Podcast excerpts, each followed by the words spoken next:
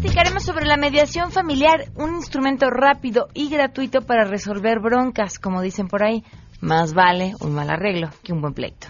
La finalidad de este procedimiento es que a través de un marco de armonía y de respeto puedan dialogar y bueno, puedan generar propuestas. Además, Andrés Costes nos platicará de qué va la situación que obligó, bueno, no obligó, más bien en protesta, Wikipedia decidió cerrar temporalmente su sitio. Tenemos buenas noticias y más, quédense con nosotros, así arrancamos a todo terreno. MBS Radio presenta a Pamela Cerdeira en A Todo Terreno, donde la noticia eres tú.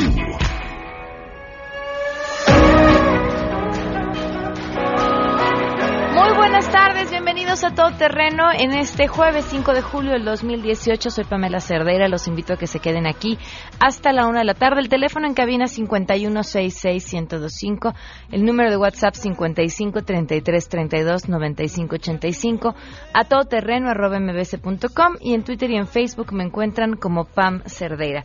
Muchas cosas que comentar el día de hoy, pero antes le agradezco enormemente al Costes que nos tome la llamada. ¿Cómo estás, Costes? Hola, pa, muy bien. Buenas tardes. Buenas tardes. Oye, cuéntanos, ¿cuál es todo este tema que tiene que ver con la protección a los derechos de autor y esta mm, forma de protesta digital que hizo Wikipedia? Pues sí, el día de ayer Wikipedia nos, nos sorprendió a todos, bueno, Wikipedia en español, cerrando temporalmente su servicio, o como ellos lo llamaron, oscureciendo sus páginas.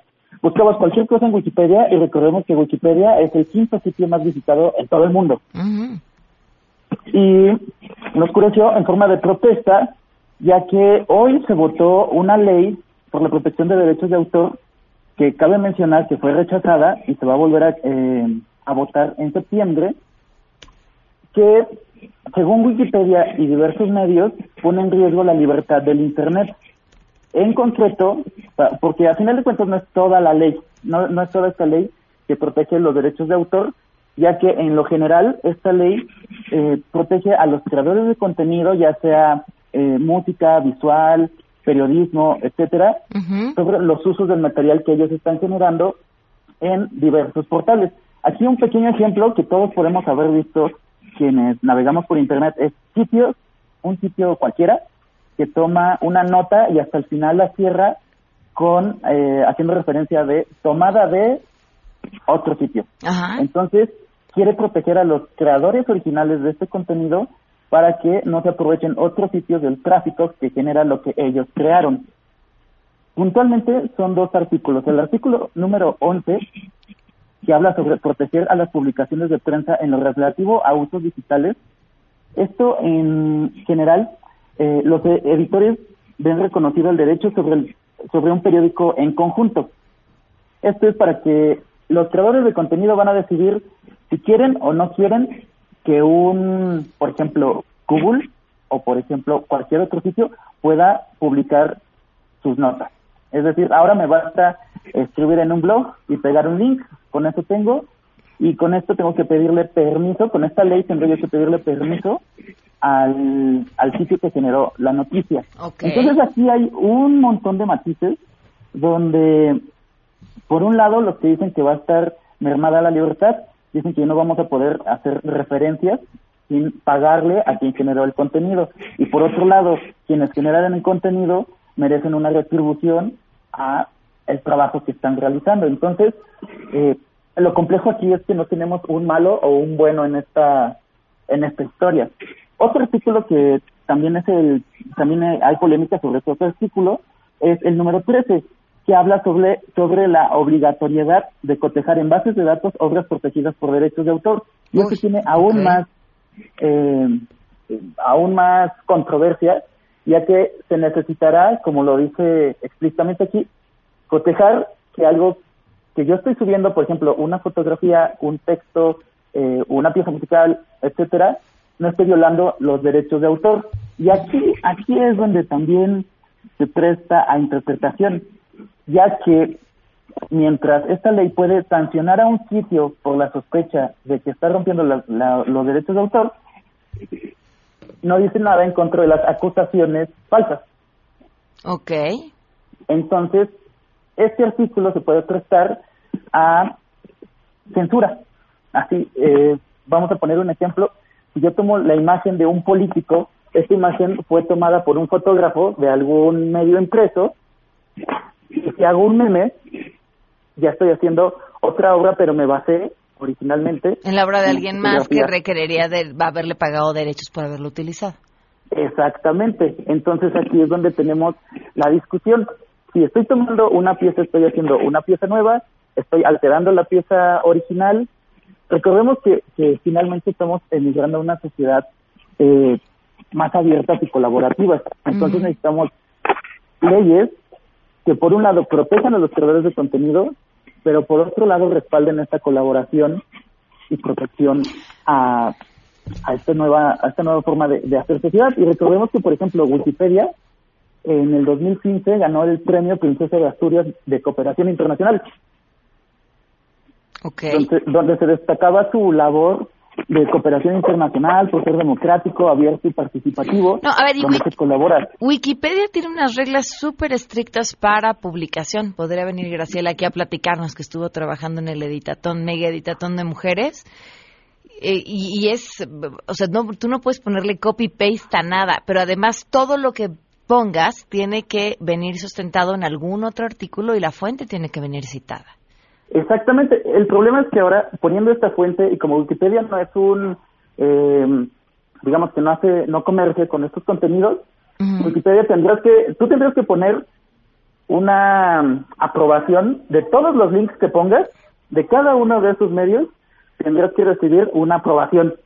No solamente sería eh, pegarlo y decir, ah, ok, está, aquí, esta es mi fuente, sino la fuente te debe de dar una La autorización para citarla. Exactamente. Entonces, imagínate el tiempo que te tomaría hacer solamente una edición. No, lo que te toma hacer un artículo sencillito en Wikipedia. Pero además, yo creo que también las fuentes no deben olvidar que estos sitios externos que los citan terminan siendo tráfico hacia sus, a los sitios de origen. Entonces, de cierta forma pueden verse beneficiados. El problema más bien está cuando no eres citado, cuando, cuando, cuando es plagio. Yo veo aquí que el problema, en esto y en todo, cuando hay una falta de ética, entonces nos vamos a buscar una sobreregulación para intentar controlar lo que deberíamos de haber controlado con educación desde el principio. Exacto, porque aquí es donde entramos. ¿Qué es referencia? ¿Qué es plagio? ¿Qué es inspiración? Y, por ejemplo, eh, tenemos el caso de Google News en España, que en pocas palabras, España legisló para que si utilizabas tú, si tú concentrabas noticias y utilizabas un titular y un pequeño texto que te daba la introducción a esa noticia, tienes que pagarle un derecho a los diferentes periódicos o, lugares donde sacaste esas noticias. ¿Y qué es lo que hizo Google News? Que era un concentrador de noticias que fue de España. Claro. Híjole, qué interesante está toda esta discusión. Pues Costes, muchísimas gracias. Muchísimas gracias, Pam, y nos seguimos leyendo en Twitter. Recuerden, arroba el Costes. Muchísimas gracias, que estés muy bien. Andrés Costes, y justo la pregunta que les hacemos el día de hoy tiene que ver con esto. ¿Cómo creen ustedes que deben protegerse los derechos de autor en Internet? Esto nos contestaron. Queremos conocer tu opinión a todo terreno crees que deban protegerse los derechos de autor en Internet? Bueno, yo creo que lo que pueden hacer, por ejemplo, sería crear como tal una cuenta bien mm, definida, así un perfil en el que personas que realmente conozcan del tema puedan opinar o dar así eh, información al respecto de lo que estén hablando. Yo creo que debería haber una ley regulatoria, pero que esa ley regulatoria sea analizada por grupos de derechos humanos para que no se viole ningún, ninguna garantía de los ciudadanos. Yo sí estoy a favor porque se debería de regular eso de que te den crédito de lo que tú escribes y no que la gente te lo esté como quitando o robando. Entonces que te den crédito de lo que tú estás investigando o lo que le dedicas tiempo. La, la regulación del derecho de autor por Internet creo que es un tema sumamente complejo. No hay manera de poderlo tomar a la ligera. Creo que debe de haber una investigación muy profunda porque el Internet es libre. Pero, pues obviamente los autores y compositores o en general quien componga o tenga registrado algo, pues tiene que comer, ¿no? Pero bueno, entonces es un dilema. Entonces yo creo que es una pregunta que rebasa el nivel de, de la población medio, ¿no? Yo creo que esto es para especialistas.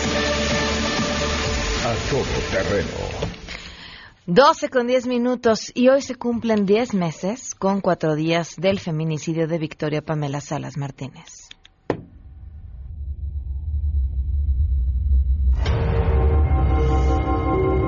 Y la secretaria dijo que no, que efectivamente ese papel no, no se había levantado. Una denuncia ese día y que ella estuvo de guardia y que le dijeron los policiales, bueno, entonces, ¿por qué aparece tu nombre acá? Dice, sí, está mi nombre, pero no está mi firma. Victoria fue asesinada. Fue asesinada hace 10 meses con cuatro días y hace 10 meses con cuatro días que la Procuraduría de Justicia Capitalina prometió justicia a su familia. 10 meses con cuatro días en que esa justicia no ha llegado. Vamos con la información y saludo a mi compañero Adrián Jiménez.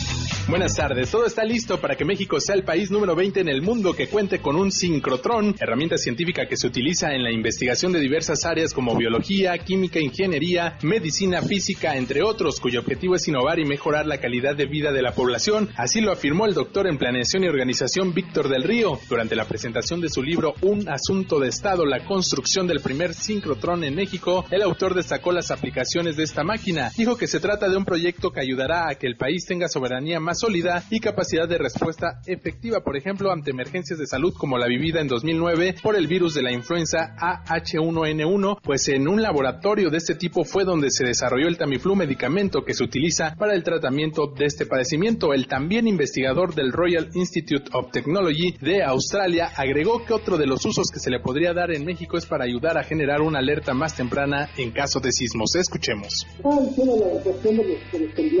Hay eh, eh, técnicas complementarias que a través de las perspectivas que se generan, de, que la identifican a través de satélites, se puede saber cuando se emanan gases y límites previos a, este, a un temblor. Esto podría estar por estudiar, pero son complementarias a lo que podríamos hacer en un, en un ciclotón.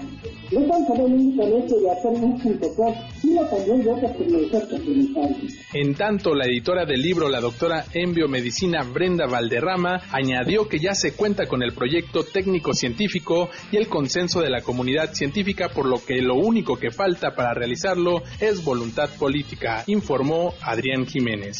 En la Cámara de Diputados se alista la emisión de una declaración conjunta entre congresos de Centroamérica y con el respaldo de autoridades federales de nuestro país de rechazo a la política migratoria inhumana del gobierno de los Estados Unidos que está separando familias, planteó el presidente de la Comisión de Relaciones Exteriores en San Lázaro, el diputado del PRI, Víctor Yorgana, en una reunión interparlamentaria entre los países del Triángulo Norte que se lleva a cabo en la sede de la Cámara de Diputados, el presidente del Senado de la República, Ernesto Cordero, advirtió que las familias migrantes separadas por la política de cero tolerancia del presidente Donald Trump difícilmente podrán ser reunidas por problemas logísticos como el hecho de que los menores no tienen papeles ni identificación alguna y sus padres o familiares están siendo deportados, informó Angélica Melín.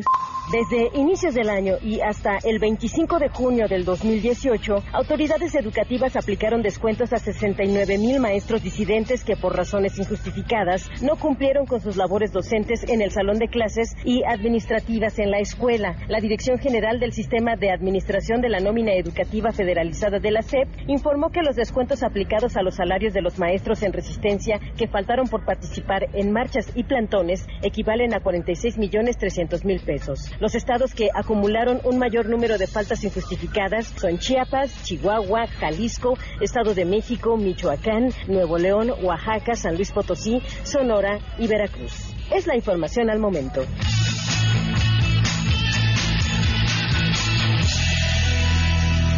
Doce con quince y tenemos buenas noticias.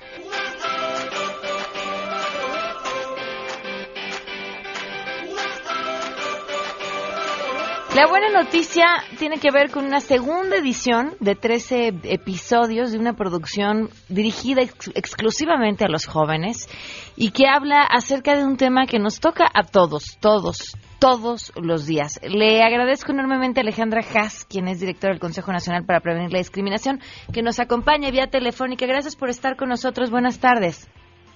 ¿Qué tal? Buenas tardes, Pamela. Me da mucho gusto saludarte. Muchísimas gracias. Cuéntanos de la buena noticia. Mira, eh, como tú decías hace un momento, es la segunda temporada de una serie que ha sido muy exitosa. De hecho, ahorita está en Netflix la primera temporada disponible para, para quien tenga Netflix y es de las seis series más en español de esa de ese medio. Eh, es una serie que trata acerca de un grupo de jóvenes, en particular un personaje, un chico que en la primera temporada sale de la escuela en la que estaba y entra a una nueva escuela y se enfrenta a todo tipo de situaciones que lo hacen eh, pues reflexionar con su conciencia, su conciencia es representada por un por, como un monstruo grandotote con el que platica, ¿no? Pero en realidad es, es, es su conciencia. Y van, van conversando acerca de los estereotipos y los prejuicios que le surgen, ¿no? Muchas veces eh, una, te enfrentas a una circunstancia, conoces a alguna persona y lo primero que piensas es en un prejuicio, ¿no? Y, y entonces ahí eh, este chico está teniendo un diálogo con su conciencia y pensando si es un prejuicio fundado o no fundado, mientras que interactúa con muchísimos otros jóvenes que tienen a su vez problemáticas, diversas problemáticas diferentes. Eh, en esta ocasión empezamos eh, a abordar otros temas, temas vinculados, por ejemplo, con el, las mujeres jóvenes embarazadas que tienen dificultad para acceder a trabajos, el tema de libertad de expresión de gente jo de las personas jóvenes, también el tema de discriminación por apariencia, la discriminación que viven personas trabajadoras del hogar y personas migrantes. Entonces, se aborda a lo largo de estos 13 capítulos distintas problemáticas, como te digo, y distintas soluciones. Lo... Ay, ¿se nos cortó la llamada? Sí, se nos cortó la llamada. Es que justo quería preguntarle, ahorita vamos a tratar de volver a enlazar a Alejandra Haas, presidenta del Consejo Nacional para Prevenir la Discriminación, justo cómo, cómo funciona esta colaboración entre el CONAPRED y el Canal 11 para la producción de este programa, que además son temas importantísimos y a veces no nos damos cuenta porque no los hablamos, porque la discriminación está tan metida en nuestro hablar cotidiano, en nuestra forma de relacionarnos, en lo que vemos en la televisión, en lo que escuchamos en la radio, en todos lados. Simplemente es así porque es parte de aquello con lo que hemos crecido y por eso lo normalizamos. Hasta que de pronto alguien te dice, oye, pero por, y entonces cuando estás dispuesto a verlo desde otro ángulo es cuando mm, caes en cuenta de pues las formas en las que todos porque lo hacemos de forma inconsciente le cortamos caminos a otros o nos cortan caminos por un tema de discriminación. Ahí está. Ya podemos contactar con Alejandra. No bueno, ahí está. La, la, buena noticia tiene que ver justamente con el inicio de estas grabaciones de la segunda temporada de la serie Yo Soy Yo. A ver si más adelante podemos terminar de platicar con ella para que nos cuente más sobre esto. Pero bueno, en este adelanto sobre los temas que estarán manejando, que sin duda, sin duda serán interesantísimos. Vamos a una pausa. Son las 12 con 18 y continuamos a todo terreno. Más adelante, a todo terreno. ¿Qué es la mediación familiar? De eso vamos a platicar al regreso. Si te perdiste el programa A Todo Terreno con Pamela Cerdeira, lo puedes escuchar descargando nuestro podcast en www.noticiasmbs.com. Pamela Cerdeira regresa con más en A Todo Terreno, donde la noticia eres tú. Marca el 5166125.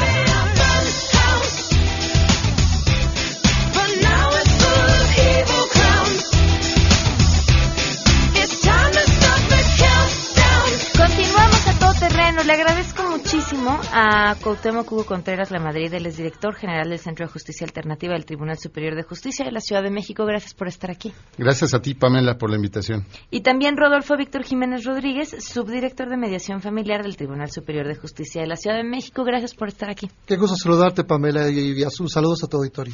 Justo platicábamos al aire sobre qué es la mediación y creo que habría que partir de ahí para que el público eh, pudiera entrar en tema y, por supuesto, hacernos sus preguntas.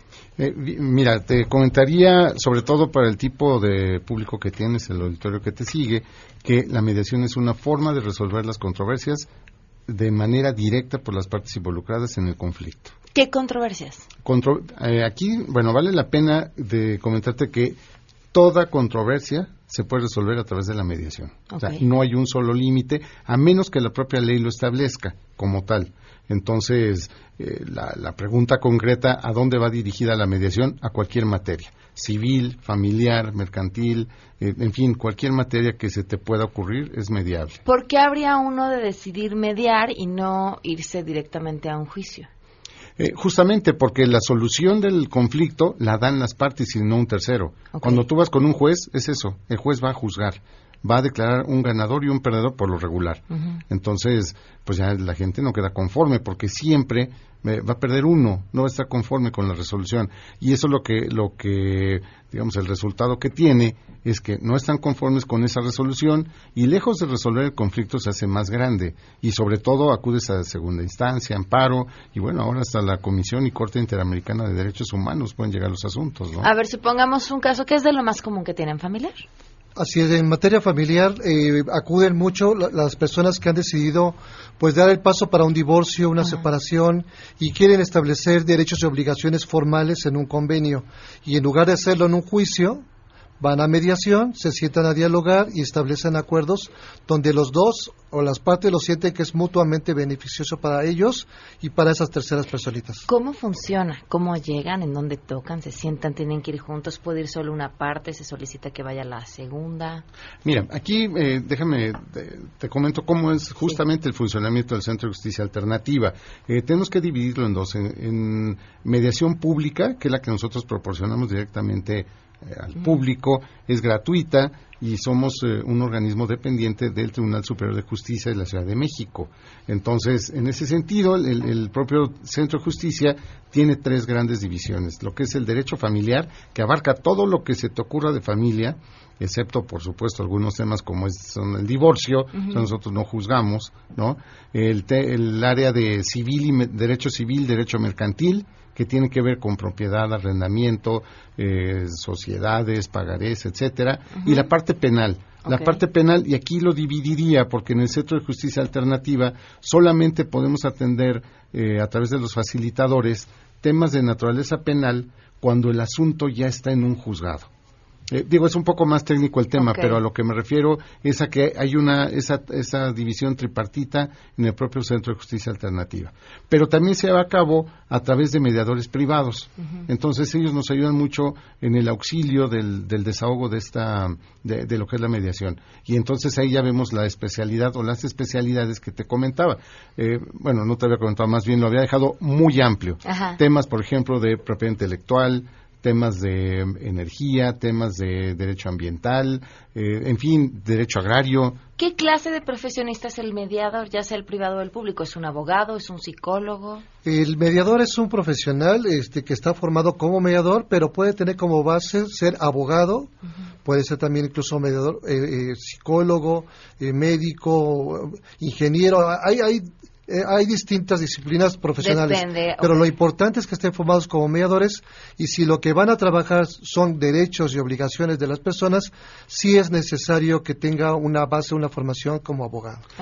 Eh, retomando tu pregunta, Pamela, eh, pueden acudir con nosotros. nosotros estamos ubicados en eh, Avenida, en Casa de Niños Héroes, número 133, justamente enfrente de las oficinas centrales del Tribunal Superior de Justicia. estamos en el quinto piso y, bueno, efectivamente es de manera personal. Entonces van las partes, nosotros lo que hacemos es recibirlos, vemos un análisis rápido por encima de, si el asunto que van a o, tratan de mediar es mediable justamente.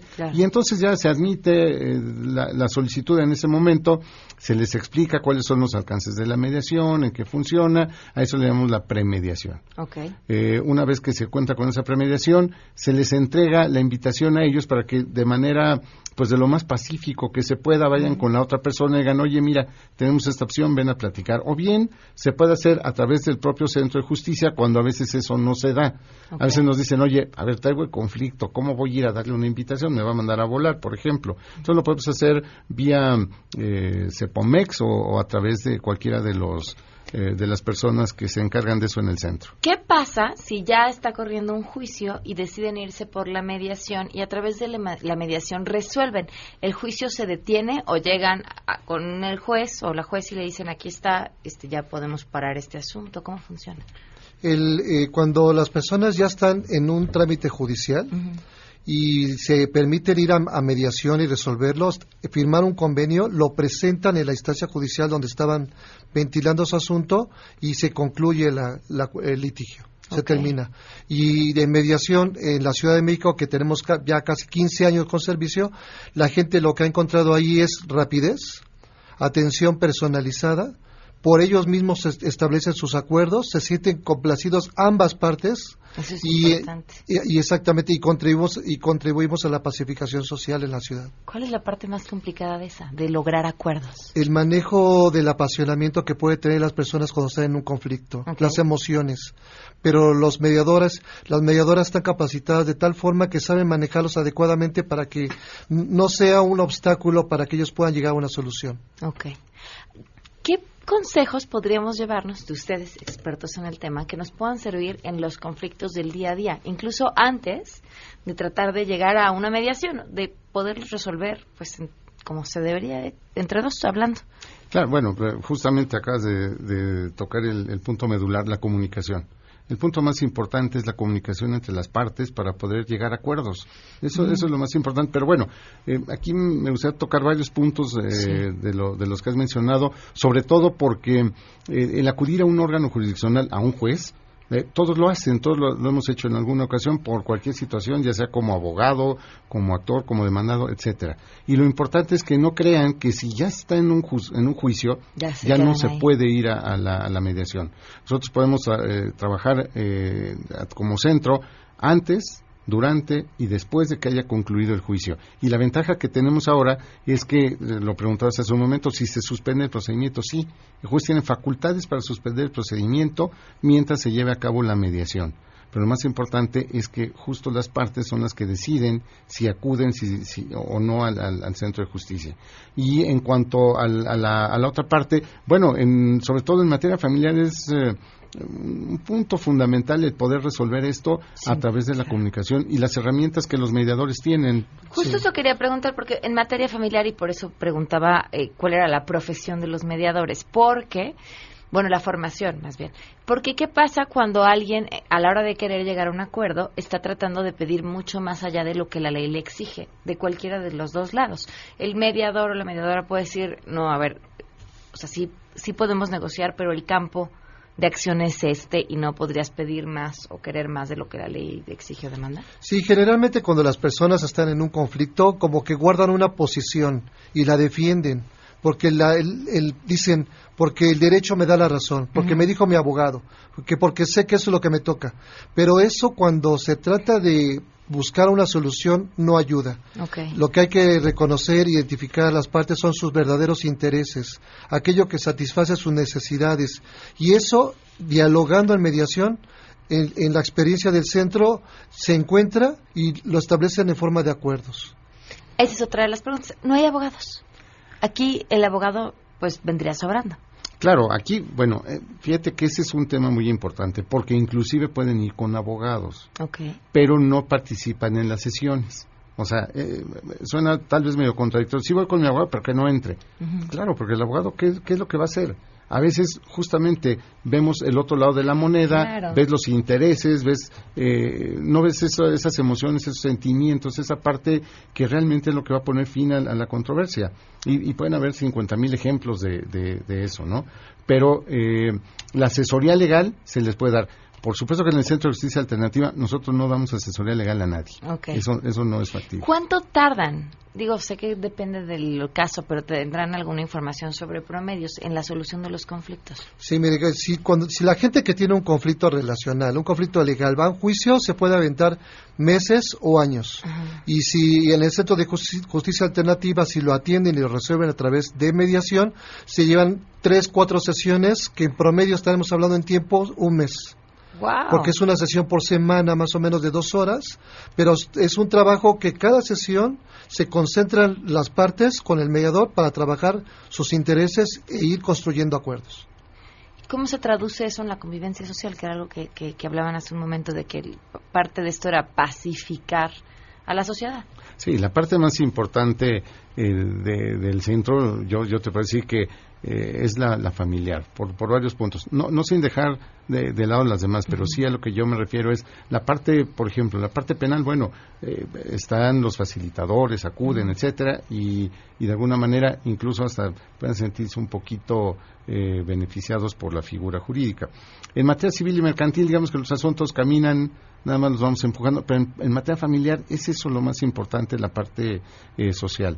Porque al no haber ganador, O sea, no, no hay quien te diga, fíjate que tú ganaste. El juez dijo que ganaste y te casas con la casa. Oye, yo, pues te, tocó el coche. Bueno, pero es que a mí me importaba más la casa, y en fin, lo que sea. Aquí los dos salen contentos, salen con los acuerdos que tomaron de, de común acuerdo. A veces podemos decir, es que ¿por qué, quedaste, ¿por qué te quedaste con el lápiz si estaba más padre el otro? Bueno, es que yo quería ese. Entonces, cuando la, ambas partes salen, como en toda negociación, ganando, entonces todo el mundo ganó. Y en lo familiar, yo creo que son de estos pleitos en los que solo se gana perdiendo. A veces, no, aquí todos ganan. por perder es todos tenemos que ceder una parte. y quizá en las negociaciones en general, solo si cedes un poco es como finalmente todos ganan. O sea, al final es ganar.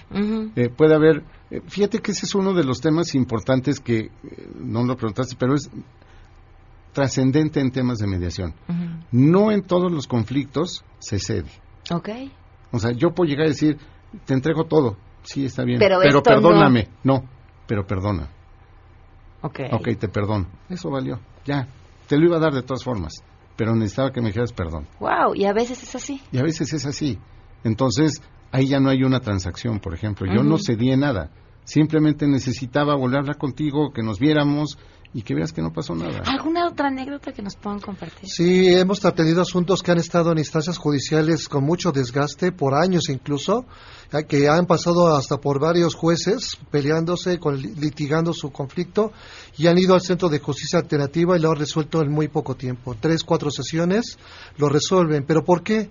Porque la dinámica de abordaje de su conflicto es muy distinto van a encontrar un profesional que les va a ayudar a reflexionar aquello que no habían reflexionado estando en el juicio, peleando derechos, sino mirándose como dos personas que tienen también preocupaciones, dudas, temores, pero que pueden sentarse a dialogar con el, con el apoyo de un mediador y, mirar lo que es importante para ellos. Por ejemplo, en el caso de familia, esas terceras personitas o el patrimonio que no se pierda. No los quiero agarrar en curva con el tema, porque no vienen a platicar de eso, pero es que lo vi hace poco en la escuela y me ya llamó mucho la atención cómo lo están aplicando en algunas escuelas eh, para pues entrenar mediadores finalmente desde el principio de la convivencia social que justamente se da ahí en las escuelas. Bueno, ese es eh, no veníamos a eso.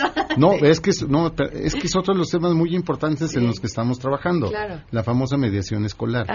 Y ahora estamos tratando de, implementarlo con la, bueno, hasta hoy delegaciones todavía. Ya veremos más adelante con los cabildos cómo está, ¿no? con quien sí lo estamos haciendo es con algunos colegios que nos han pedido el acercamiento. Entonces vamos, les explicamos esto, eh, sobre todo, por, por, lo menos en esta primera instancia, a los papás. Les a ver, la mediación es esto. ¿Por qué? Porque los conflictos son de los niños. ¿Por qué los resuelven los papás? Ok. ¿No? Entonces, tú dices, es que se pelearon por una goma. Ah, eso no es nada para ti. Pero para el niño era la, más, la goma más importante porque se la dio el compañerito cuando fue a Venecia, ¿no? O es que era la tacita de Xochimilco y me la rompió. Esos temas pueden ser fundamentales. Entonces, el mediador, ¿quién debe ser? Un par. La idea es que sea entre pares que se resuelva. Hoy todavía las escuelas están a tiempo de eh, levantar la mano y decirles nosotros queremos implementarlo y poderlo hacer así. Quien nos diga, nos ponemos de acuerdo y vamos a platicar con ellos. ¿En dónde se pueden Públicas o comunicar? Nosotros estamos en, eh, insisto, en eh, Niños Héroes número 133, quinto piso, en la colonia Doctores. Ahí estamos eh, durante, bueno, todo el, el horario es de 9 de la mañana, horario de atención, de 9 de la mañana a 5 de la tarde. Entonces, de manera directa pueden ponerse de acuerdo con nosotros y eh, acudimos en cualquier momento. Son tres direcciones las, las, importantes. Me refiero de atención directa, que es mediación familiar. Víctor es el director actual. Eh, mediación civil y mercantil. Mediación penal. Y tenemos una más que es de mediación privada donde, bueno, pues acuden todos los mediadores privados que se han certificado. Y ese es otro punto. Ah, ese era como el tema, cómo funciona con los privados. Sí, déjame comentarte que es algo que ha causado mucho revuelo por eh, los alcances que tienen los acuerdos. Cuando tú llegas a un acuerdo en, el Centro de Justicia Alternativa, ese acuerdo hace las veces de una sentencia. Entonces, tú acordaste algo, se tiene que cumplir. Y si no se cumple, entonces puedes ir con un juez, porque el que tenga la calidad de cosa juzgada supone que puedes ejecutarlo eh, te voy a hablar de términos tal vez legales, ¿no? Pero en vía de apremio, es decir, el juez ya no debe de revisar qué hiciste. Simplemente tú dices, oye, quedamos en esto y no cumplió, ejecútalo. Okay. Y entonces es un ejercicio eh, jurisdiccional ya, pero contando con una sentencia. Ahora, tú lo puedes hacer a través de mediación pública o mediación privada. Pero eh, para responder este tema es justamente que los convenios que se llevan a cabo los deben de hacer primero un, un, un mediador certificado. Esa certificación en la Ciudad de México única y exclusivamente se lleva a cabo en el Tribunal Superior de Justicia a través del Instituto de Estudios Judiciales y el Centro de Justicia Alternativa, por supuesto avalado por el magistrado presidente Álvaro Augusto Pérez Juárez, que además está súper involucrado y nos apoya mucho en la mediación. Así es. Entonces esa parte nos ayuda. Eh, en- eso es en cuanto a los, eh, a los mediadores. Debe estar certificado. Si no está certificado, puede llevar mediación, pero no tiene los mismos alcances ni la misma calidad la resolución que, que- más bien, los acuerdos a los que llegan los convenios no tendrán esa calidad. Entonces, el requisito es ser certificado y se- si se trata de mediación privada, que ese convenio sea registrado, o sea, avalado por el Centro de Justicia O sea, los mediadores privados que se certifican de cierta forma con ustedes y además que la gente podría contactar por fuera una vez que lleguen a su convenio y que el mediador privado certificado lo avale, tiene que ir y registrarlo. Así es, y, este, eso le da mucha seguridad al convenio y ellos se sienten tranquilos de que estuvieron con un profesional debidamente capacitado y que les va a dar una atención igual de igual calidad que la que reciben en el centro. Pues ahí está, a, a- a pelear menos y hablar más. Sí, efectivamente, la idea es pelear menos, ¿no? Que se acabe esa parte de, eh, te no, ya sabemos, te va a quitar todo. te- Bueno, ¿cuál es el tema? ¿No nos vamos a poder volver a ver? Y, y el siempre tan poderoso, habla con mis abogados. Muchísimas gracias a los dos por habernos acompañado. Muchas gracias a ti, Pamela. Gracias. Vamos a una un pausa y volvemos. Queremos conocer tus historias. Comunícate al 5166-1025. Pamela Cerdeira. A todo terreno. Donde la noticia eres tú. Volvemos. Pamela Cerdeira está de regreso en A todo terreno. Únete a nuestra comunidad en facebook.com. Diagonal Pam Cerdeira. Continuamos. So won't you just give it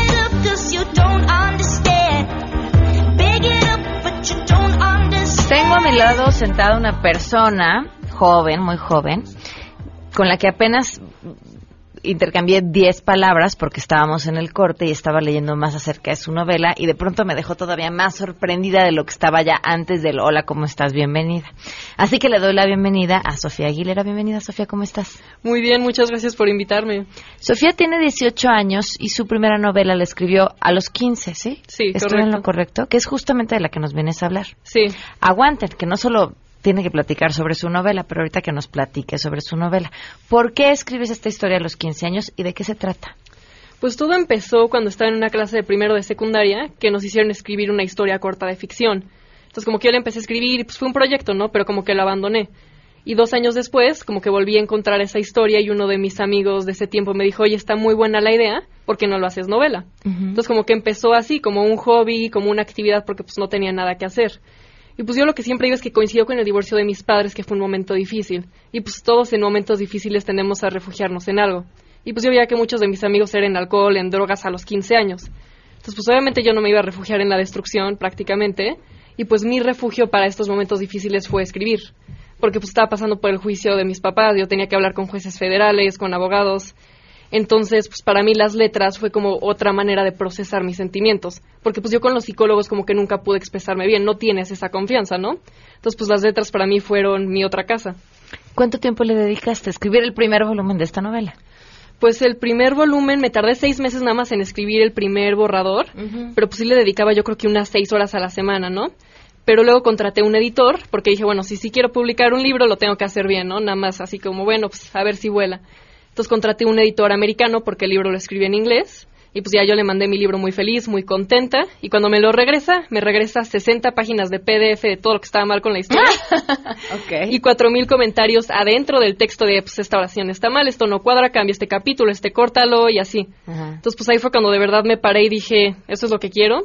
Y mi mamá me, y mis papás me dijeron, bueno, te apoyamos nada más si vas en serio, ¿no? Y yo a mi mamá le dije, pues sí, sí voy en serio. Entonces pues seguí con este editor y pues ahí sí ya le tuve que dedicar como 10 horas a la semana, más o menos. Entonces pues sí fue un trabajo largo y pues entre escribirlo y editarlo y todo me tardé como dos años.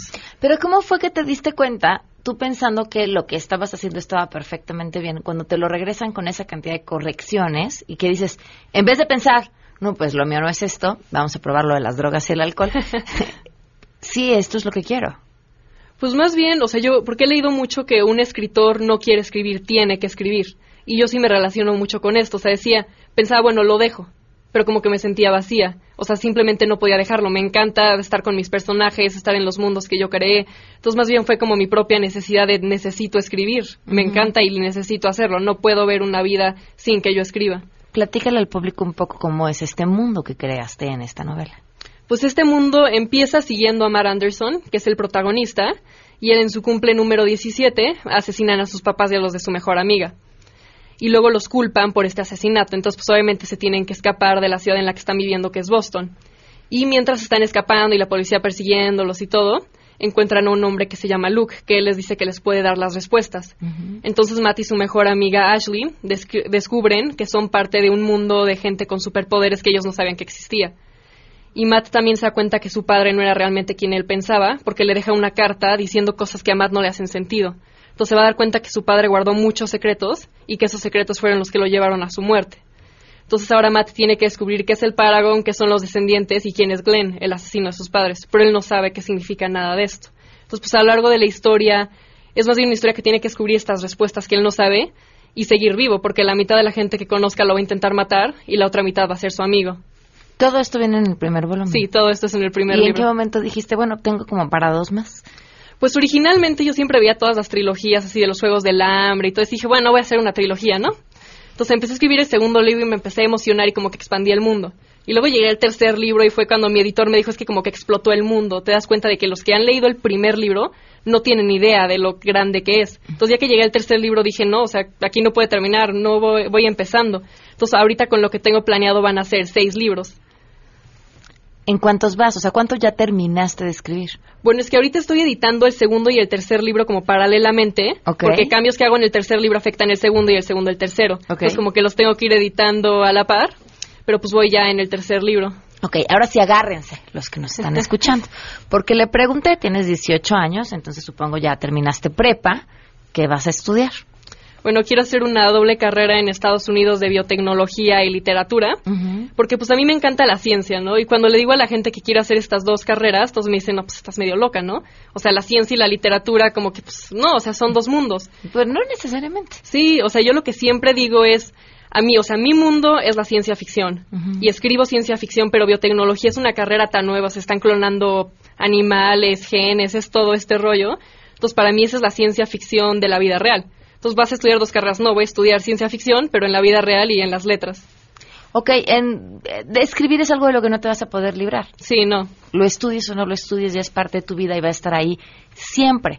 En la ciencia, ¿cómo te ves?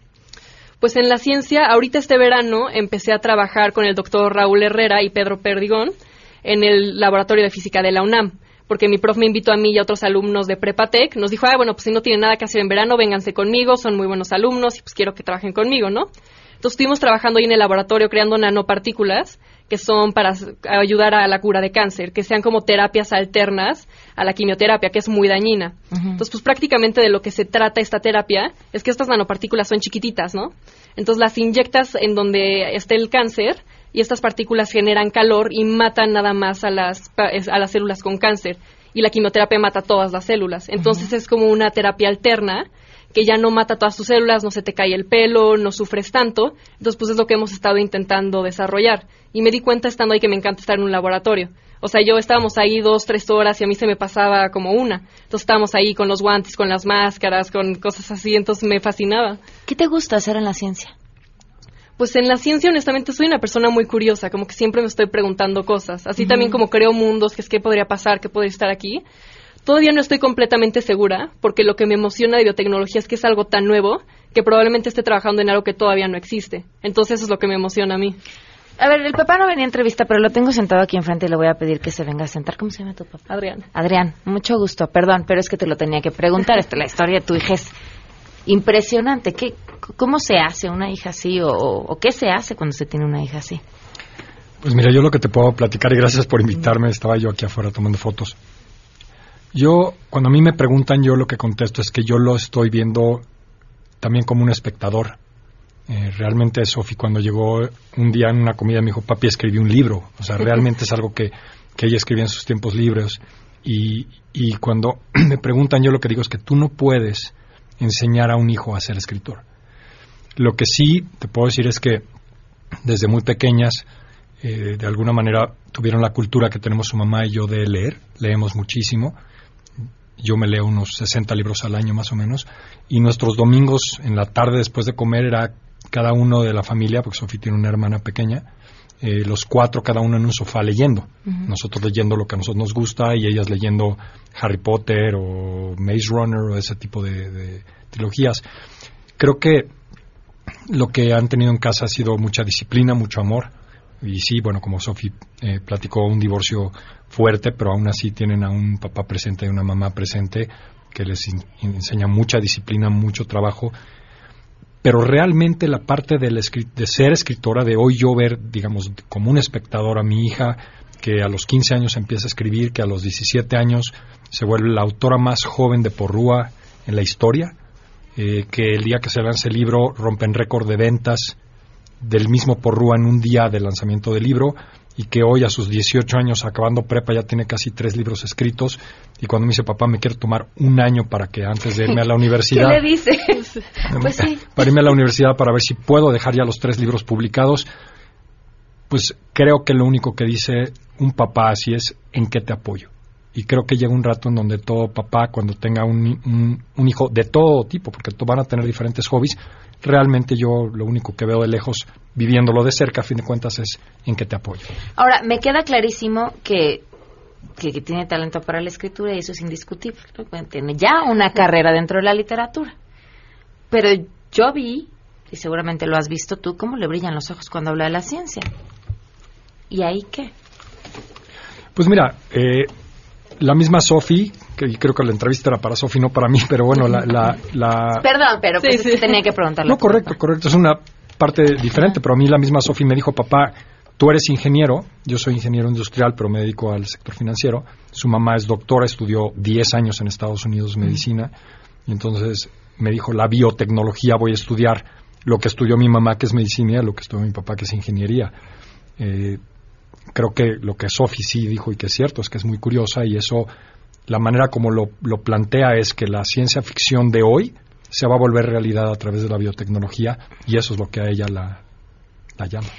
Seguramente no lo... Bueno, sí lo alcanzas porque eres una chava muy inteligente, pero, pero hay algo que veo en tu historia que también es la, la historia que inspira y sigue inspirando a muchas niñas. O sea, hoy todavía en nuestro país hay mujeres a las que les dicen, tú no vas a estudiar, porque, porque pues tú te vas a dedicar a tener hijos. Y, y me da muchísimo gusto tener sentada a mi derecha una chava de 18 años que quiere, bueno, que ya tiene libros publicados, que además es una escritora muy vendida y que además está pensando en un futuro en la biotecnología como, como si esto fuera este me voy a salir a comprar una torta a la esquina, o sea, no no hay límites, no los ves así. Pues yo, o sea, mi consejo sería sean necias. Yo soy muy necia, mis papás me lo dicen, eres muy necia. Pues sí, pues, me gusta pelear por lo que a mí me gusta. Entonces, pues ese sería mi consejo, que sean necias con, los que, con lo que ellas quieran. Wow, felicidades Sofía, qué gusto, de verdad qué gusto eh, conocerte. Mucho éxito. Sí, muchísimas Y que busquen tu libro, que es a lo que venía. sí, mi libro Paragon ya se encuentra en Sótano en Gandhi Oportunidades y pues ya en unas semanitas ya va a estar en Sanborns, en los demás Gandhis, el péndulo, en todos lados. Felicidades, Sofía, mucho gusto. Muchas gracias. Muchísimas gracias, Adrián. Gracias. Vamos, nos vamos, se quedan en mesa para todos.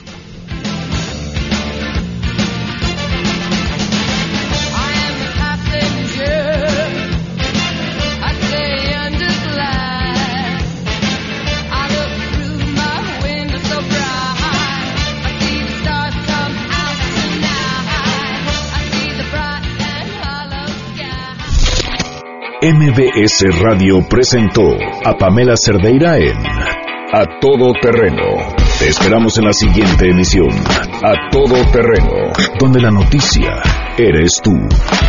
MBS Radio, en entretenimiento, estamos contigo.